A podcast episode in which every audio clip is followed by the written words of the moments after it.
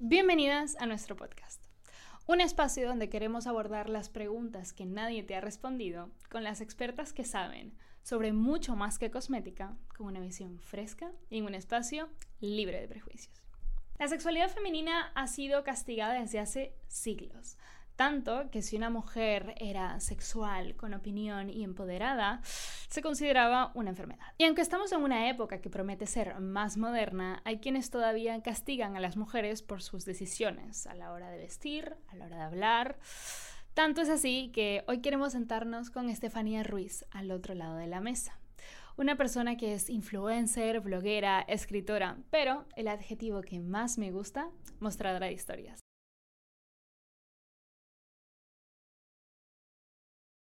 Bienvenida, Estefanía.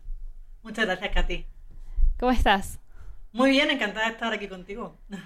Ah, yo también de tenerte acostado, eh, conectarnos, no saben lo que es el tras de cámaras de, un podcast así a distancia, pero ha valido la pena. Yo que soy un poco analógica y entonces todavía todo esto me cuesta. Entre eso y que te lo ponemos más difícil, imposible, pues claro, eh, todo suma, pero bueno, estamos aquí. Para las personas que se pregunten, ¿por qué traemos a una escritora para hablar de sexualidad? Bueno, es que Estefanía tiene, tiene historia, ¿no? Tenías un blog en el que ya hablabas de historias así un poco subidas de tono, pero es que además acabas de tener un hijo en forma de libro, Los secretos de la cortesana, donde mezclas historia y sexualidad. Y a mí me llama honestamente mucho la atención, Estefanía, ¿qué te inspira a mezclar estos dos elementos? Pues mira, yo siempre he sido una enamorada de, la historia, me ha encantado siempre los entresijos que había eh, antiguamente, ¿no? Porque yo creo que es una cosa que, hemos perdido esa curiosidad por saber lo que pasaba antes, ¿no? Ahora mismo estamos como muy inmersos en el ruido de la actualidad y se nos olvida ver de dónde venimos, ¿no? O por qué hacemos lo que hacemos actualmente. Porque muchas de las cosas que ahora hacemos vienen de nuestro antepasado. Y a mí eso me encantaba. Pero por otra parte, soy una enamorada del erotismo y, quería aunar mis dos pasiones en un, libro y el resultado ha sido Los secretos de la cortesana. Y tremendo resultado porque ya ya vas por la segunda edición, ¿no? Para el momento que estamos grabando este capítulo, porque quizás cuando salga ya vas por la quinta. Bueno, ahora mismo mucho. Voy por, la tercera, voy por la tercera ya. Vamos por la tercera en tres días la oh. segunda también la hemos agotado y ya vamos por la tercera en tres días. Mira que yo vi hace dos días eso, que llevabas la segunda, o sea, no es que pues. muy, muy, muy desactualizado, vaya a tardar en entrar en tu perfil, es que este libro lo está petando, eso es increíble. La verdad que muy bien por eso, porque cada uno de los capítulos del libro está basado en un hecho histórico real, ¿vale? Eh, en cosas como que Alfonso XIII era productor de películas porno, o que supuestamente la zarina de Rusia tenía un cuarto rojo. Y entonces cada capítulo del libro lo he basado en algo relacionado con el erotismo o con la historia. Es, maravilloso, a mí es algo que me, que me, encanta de ese libro. Oye, hablando y entrándonos más en esa, en esa Estefanía Ruiz, mujer que tiene pues su sexualidad a flor de piel y su lado sexual em, como, bueno, no sé si muy desarrollado, pero que sí que escribes bastante y, y te metes bastante. ¿En algún momento sentiste presión, pues bien por la sociedad, por tu familia, por tus amigos, por lo que sea, de esconder tu sexualidad? A ver, la sexualidad es una cosa que a las mujeres siempre se le ha mm, invitado a que esa parte suya la tengan bien guardadita en casa, ¿no? Eh, tú puedes estar eh, o ser muy sexual de puertas para adentro, pero no de puertas para afuera, porque si lo eres de puertas para afuera, ya no eres eh, la mujer que la gente quiere que seas, ¿no? Porque al final nos han educado en una sociedad en la que lo normal es que tú estudies, eh, te cases, tengas un trabajo, un coche, tengas tu familia y disfrutes de tu sexualidad dentro de tu ámbito, ¿no? Si te sales fuera de eso, ya no eres eh, el canon de mujer que, que, se establece, ¿no? Ya no eres la mujer exitosa que todo el mundo quiere. Lo que pasa es que en mi caso, para mí el éxito no era, no era eso. Para mí el éxito era eh, de construir las cosas que yo tenía aprendidas y construirme con los valores y con los pensamientos que, yo tenía acerca de todo, ¿no? Tanto de la sexualidad como de cualquier otro tema. Claro, pero hablas de, de, en plan, como si hubiese sido fácil de construirse. Yo creo que construirse es un camino muy largo y muy consciente es, ¿no? Es algo que estamos haciendo cada día, no te construyes de un día para otro. O sea, que... Para nada. me, ha dado la sensación de que le has pasado como por encima, en plan, claro, de construirme, pero wow, o sea, de construirse y además de la visión que tiene la sociedad de la sexualidad femenina, es un camino muy largo. es muy complicado. O sea, a mí me pasa muchas veces que a mí me ha penalizado, ¿no? El hablar mm, abiertamente en mis redes sociales de la sexualidad eh, o hablar de mi sexualidad, porque al final tú tienes un trabajo, eh, tú tienes una familia, unos amigos. Verás que mi familia eh, es muy abierta y, desde pequeña me han, educado en la libertad, ¿no? Tanto en el amor como en la sexual.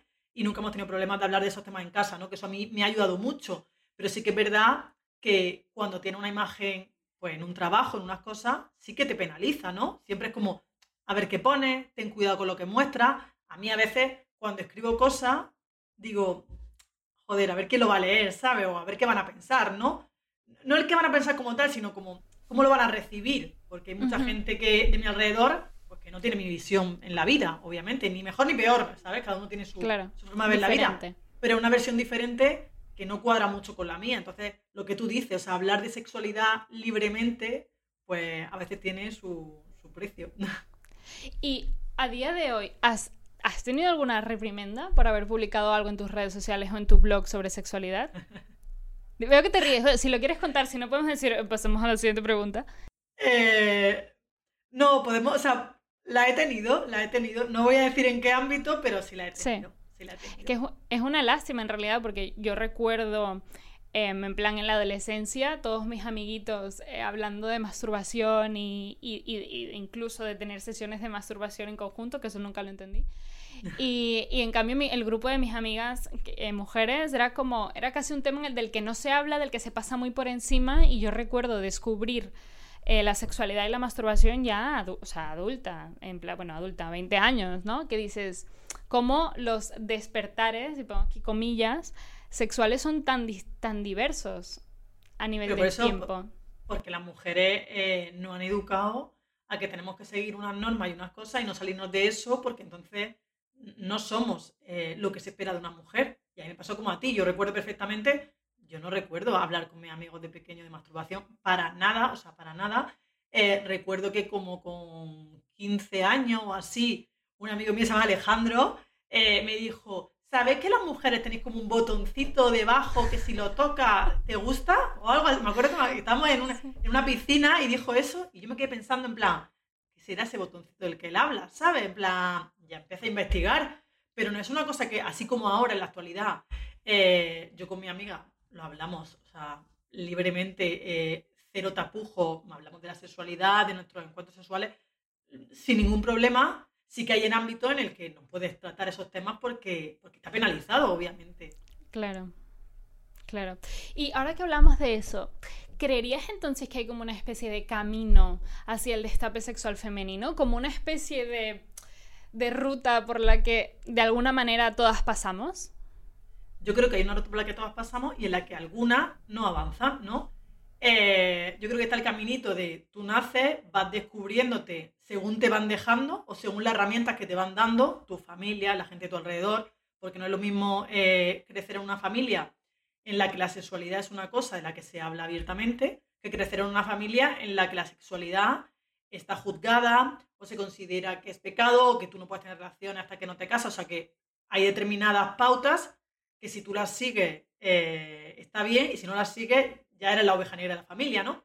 Entonces yo creo que está ese caminito que tú dices que vamos siguiendo y que en la edad adulta, pues hay como dos vertientes, que son las personas que siguen el camino de voy a conocer realmente quién soy o cómo es mi sexualidad, y las personas que dicen voy a ser lo que me han mandado que sea y siguen ese camino. Tan válido como el otro, ¿no? O sea, pero yo obviamente no, no quiero venir a esta vida a hacer lo que otros quieren que yo haga. Claro. Pero y esto lo comentabas antes a, la hora de cuando decías de, construirte, ¿no? Es un camino muy consciente que bien has, comentado tú, que depende de, depende muchísimo de la, de la, libertad que tú tengas, de, de, la educación que tengas, porque hay personas que tienen una educación pues más conservadora, que luego en la adultez quizás no tienen esa libertad para explorar o conocerse y no consideran ni siquiera el de construirse como un camino, ¿no? O sea, que no lo tienen ni siquiera delante de los ojos. No, porque no, no, no, le, no le preocupa, no tienen esa curiosidad. O sea, yo lo entiendo, yo tengo amigas a las que, bueno, pues el sexo para ella es simplemente una parte más del matrimonio para la concepción de hijos, eh, pero no es una cosa para disfrutar. Yo en mi caso, yo para mí el sexo es una cosa que, es para, para mi disfrute, para conocerme, para conocer a la otra persona. Creo que una cosa de cuestión de, de piel, de que tiene mucho más que un simple encuentro sexual, ¿no? Que creo que tiene una liturgia el sexo, ¿sabes? Totalmente. Y, y tiene un componente muy, muy, muy personal y unitario. Quiero decir, entendemos muchas veces la sexualidad como algo que compartimos con una o más personas y a veces nos olvidamos de la sexualidad nuestra. Hay un dato que a mí me revienta muchísimo la cabeza y es que el 60% de las mujeres cis no se han visto su vulva, ¿no? Y entendemos que, ¿no? Eh, el aparato masculino está como más a la vista, pero el nuestro está como más recogidito y me, me, peta la cabeza, Estefanía, que el 60% no, no hayan agarrado un espejo y hayan decidido explorar solo por ver, solo por curiosidad científica, ¿sabes? Muy apartado de la sexualidad. Algo que siempre, siempre me ha llamado mucho la atención. Claro, pero tú piensas eso, tú piensas que cuando somos pequeñas, a, ti nadie te dice mírate, nadie te dice conócete, nadie te dice nada de eso, ¿sabes? Salvo que tengas la suerte que por eso que te eduque eh, en un ámbito en el que lo vean normalizado, pero si no, nadie te habla de eso porque a la gente le suele dar vergüenza tratar los temas sexuales. A la gente le da vergüenza. O sea, tú no has venido aquí porque te ha traído una cigüeña, tú has venido aquí porque tus padres han tenido una relación sexual, ¿sabes?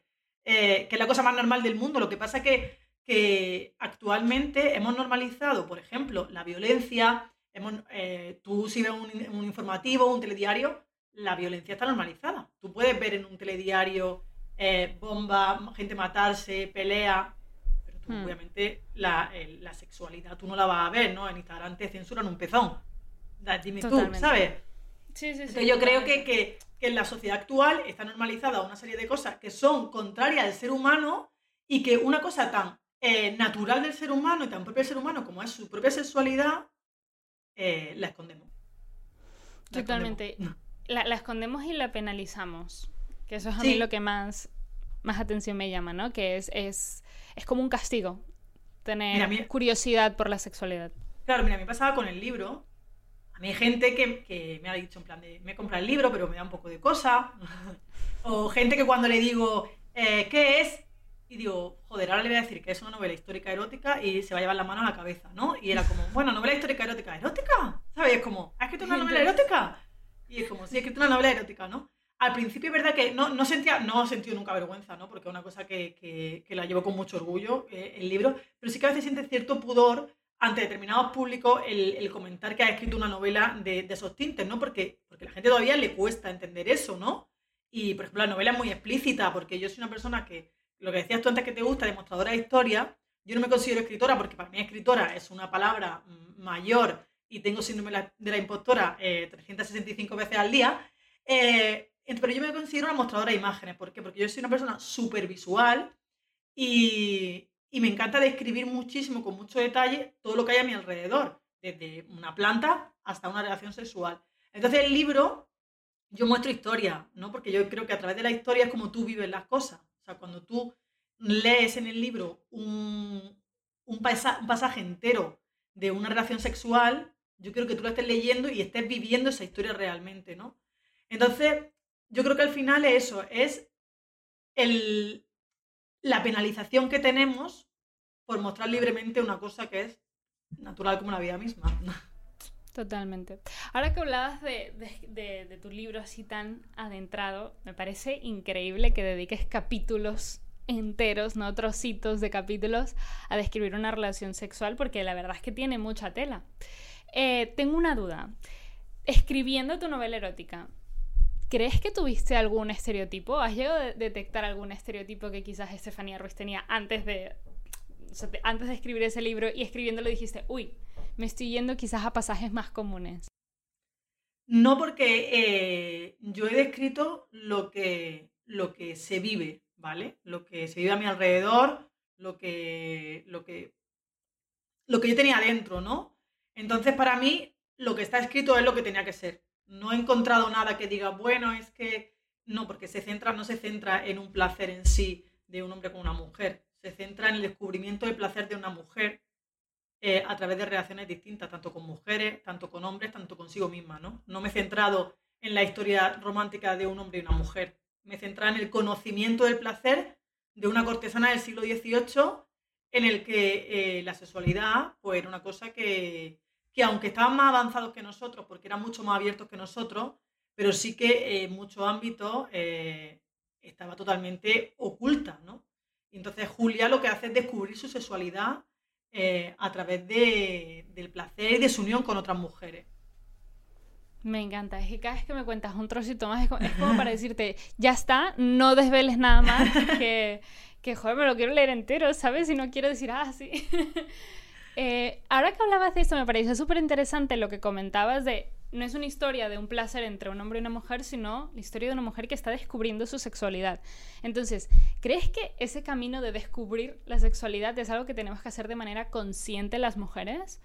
Sí. O sea, no creo que, es una cosa que, te llegue un día de mañana y dices, uy, he descubierto mi sexualidad. No. Puede llegar alguien a tu vida que te la despierte. En mi caso fue así, ¿no? En mi caso, eh, un día me crucé con alguien que despertó una parte de mí que yo tenía dormida. Es decir, yo había tenido otras relaciones, había tenido otra pareja, eh, otras parejas, eh, pero conocía a, alguien que, despertó una parte de mí que yo tenía totalmente dormida. Y a partir de ahí fue cuando yo quise conocer realmente mi sexualidad y lo que tenía dentro de mí. Porque es verdad que siempre piensas que es como algo malo, ¿no? Porque eh, cada uno tiene las cosas que le gustan, ¿no? Y no son ni mejores ni peores, pero te gustan unas cosas, te gustan otras pero muchas veces cuando te gustan otras cosas, sientes que estás haciendo algo malo, sientes que, puede ser que sea juzgada esa forma tuya de ser, y de repente conoces a alguien que te ayuda a darte cuenta que, que eres una persona normal y corriente, que simplemente que tiene unos anhelos y unos deseos pues, diferentes a, a los de los otros. Total. Es que tal cual lo dices, yo creo que aunque la sexualidad es algo que está como muy ocultado en la, en la sociedad, aunque parecería que no, porque a veces hay se escucha, ¿no? Somos una, una sociedad súper sexuada, pero creo que la sexualidad sigue estando debajo de la alfombra. Aún así, la sexualidad se le, se le atribuye una serie de, de, de, cosas, de prácticas, de dotes, de maneras, ¿no? Que son como lo que decías tú, los normales. Y yo también he hablado con bastantes personas que, pues, no es que salga, no es una normalidad, sino que les no es que salgan de esa normalidad, me refiero, es que le gustan otra, otra serie de cosas y se pueden llegar a sentir culpables, bichos raros, buscando en internet, ¿está bien si yo me siento atraída por mm, una persona de mismo sexo, porque me guste hacer esto en la cama o esto otro? Y a mí me llama siempre, siempre mucho la atención el, ostras, es que hay muchísimos tabús dentro de la sexualidad, muchísimos. Claro, tú piensas que socialmente no han explicado que esto es otra caballo y rey, entonces cuando, cuando tú coges otra carta de la baraja o te llamo otra carta de la baraja, pues ya no, ya, ¿sabes? Algo despista, ¿no? Algo, algo falla en mí. Es una creencia que tenemos muchas veces. Ya no solo me refiero a que te guste alguien de tu mismo sexo o todo eso, que yo creo que mm, gracias al universo vamos avanzando a, a, entender que eso también es normal, o sea, que es la normalidad. Es decir, normal es que te guste alguien. A mí de pequeña me dijeron mis padres, eh, mira, si te gustan las chicas nos parece bien, si te gustan los chicos nos parece bien. Nosotros lo que queremos es alguien que te haga feliz. Dice, no da igual lo que sea, ¿sabes? yo desde pequeña he tenido esa libertad de, nunca he tenido ninguna presión de, uy, es que me tienen que gustar los chicos, uy, es que me tienen que gustar las chicas. No, tengo la presión de, me tienen que gustar las personas, ¿no? Y, y ya está. Pero claro, tienes que tener esa suerte, ¿no? Porque muchas veces no la tenemos y lo que tú dices, muchas veces estamos escondidos debajo de la alfombra todo, no vaya a ser que se levante un poco el polvo y, alguien vea lo que realmente nos gusta. Y no me refiero a eso, no me refiero a gustos sexuales de orientación sexual, me refiero a gustos sexuales, es decir, a prácticas sexuales que nos pueden gustar. Sí, sí, sí. Hay como dentro de las prácticas no normativas, y abro comillas del tamaño de una catedral, porque ¿qué es no normativo en la sexualidad? Hay como las, las típicas que están mediamente socialmente aceptadas, ¿no? Como el BDSM, pero el BDSM soft que nos enseñan las novelas o incluso las películas de 50 sombras de Grey, ¿no? Es como parece que eso ha sido nuestro pico de, la sexualidad, del, del, descubrimiento sexual como sociedad, ¿no? Pero, pero hay mucho más allá y se castiga un montón, o se vive en mucha soledad y en mucha, mucho secretismo muchas veces, ¿vale? Que es algo íntimo, pero... Yo me acuerdo que, bueno, hace poco eh, conocí a una mujer que era domina y, y ella tenía un sumiso y por su parte el marido tenía una sumisa. Y está totalmente normalizado, o sea, su hijo era consciente de, de, esto y era una cosa normalizada en la familia. Es decir, eso lo extrapola a cualquier otro ámbito y la gente diría, pero madre mía, pero ¿cómo que una sumisa? ¿Cómo que el marido con una, la mujer con otro? O sea, ¿cómo? Pero ellos son felices. Yo me decían, nosotros somos felices, es que esto es lo que nos gusta a nosotros. Y a mí me encantaba porque lo, lo vivían desde la naturalidad, ¿no? No desde el miedo al rechazo ni nada, sino, pues mira, es que a nosotros nos gusta esto, ya está. O sea, no tenemos que darle explicación a nadie, no le hacemos daño a nadie, ¿qué más da? O sea, yo siempre digo eso, mientras que no le hagas daño a nadie, eh, ¿qué más da? Totalmente, y, y si estás pareja es feliz así, lo más importante es la comunicación, que esté todo el mundo de acuerdo, que estén mm, a bordo y que sea desde la libertad y el consentimiento. A partir de ahí, cada persona tiene el derecho de disfrutar su sexualidad, como decías tú, sin hacerle daño a nadie, porque eso es lo, primordial, pero siempre con libertad. Totalmente. Es que, que tenemos, tenemos camino. Hace falta más al lo que te decía, que, que también la suerte de con quién te cruces en tu camino, ¿no? Si tienes la, suerte de cruzarte a alguien que, te ayuda en tu despertar, ¿no? Yo, yo, me siento súper agradecida a esa persona porque pienso que, tuvo un despertar gracias, gracias a él. Y, entonces al final eso te ayuda a, encontrarte o a, empezar tu camino desde, desde quién eres realmente, ¿no? No desde las imposiciones sociales que hayas tenido eh, desde pequeña. Totalmente. Oye, y para culminar, porque sabemos que vas con el tiempo súper pillado y no queremos hacerte llegar tarde a ningún lado, una pregunta que le queremos hacer a todas nuestras invitadas. Desde tu experiencia personal e individual, ¿qué es para ti la belleza? Para mí la belleza es un corazón noble, la bondad. O sea, yo veo a la gente, o sea, la belleza de las personas la veo en cómo tiene el corazón. O sea, si hay alguien bueno, eh, siempre va a haber belleza en esa persona. Qué bonito, Estefanía. Me encanta cuando nos ponemos un poquito así romanticones. bueno, yo que soy una, yo soy una intensa, soy una intensa. me encanta, me encanta. Yo también, así que esta respuesta me ha encantado. Oye, Estefanía, muchísimas gracias de verdad a todas las personas que nos están viendo, escuchando, que han caído en este capítulo, bien sea porque conocen a, a Coconut, porque conocen a Estefanía o porque estaban en cualquier plataforma y esto les ha parecido. De verdad, eh, compraros el libro, leeroslo. Los secretos de la cortesana, venga. Eso, has contado muy poquito, me parece súper interesante lo que has contado y no me quiero imaginar lo que, lo que hay dentro de ese libro y todo lo que podemos aprender y todo lo que nos podemos disfrutar también. Ojalá te guste. Muchas gracias por... contar conmigo, gracias a ti, gracias a Nat, gracias a Sara también. Y, te, he prometido que te envíe... Encantada de tenerte. Te he prometido que te invitaríamos a una segunda temporada. No sé si aceptarás porque ha sido un lío esta primera. Acepto. Pero, y te prometo que será más fácil de, de empezar a grabar, te lo prometo. Perfecto, cuenta conmigo. Muchas gracias, Estefanía. Un beso. Un beso fuerte. Y nos vemos en el siguiente capítulo. Chao.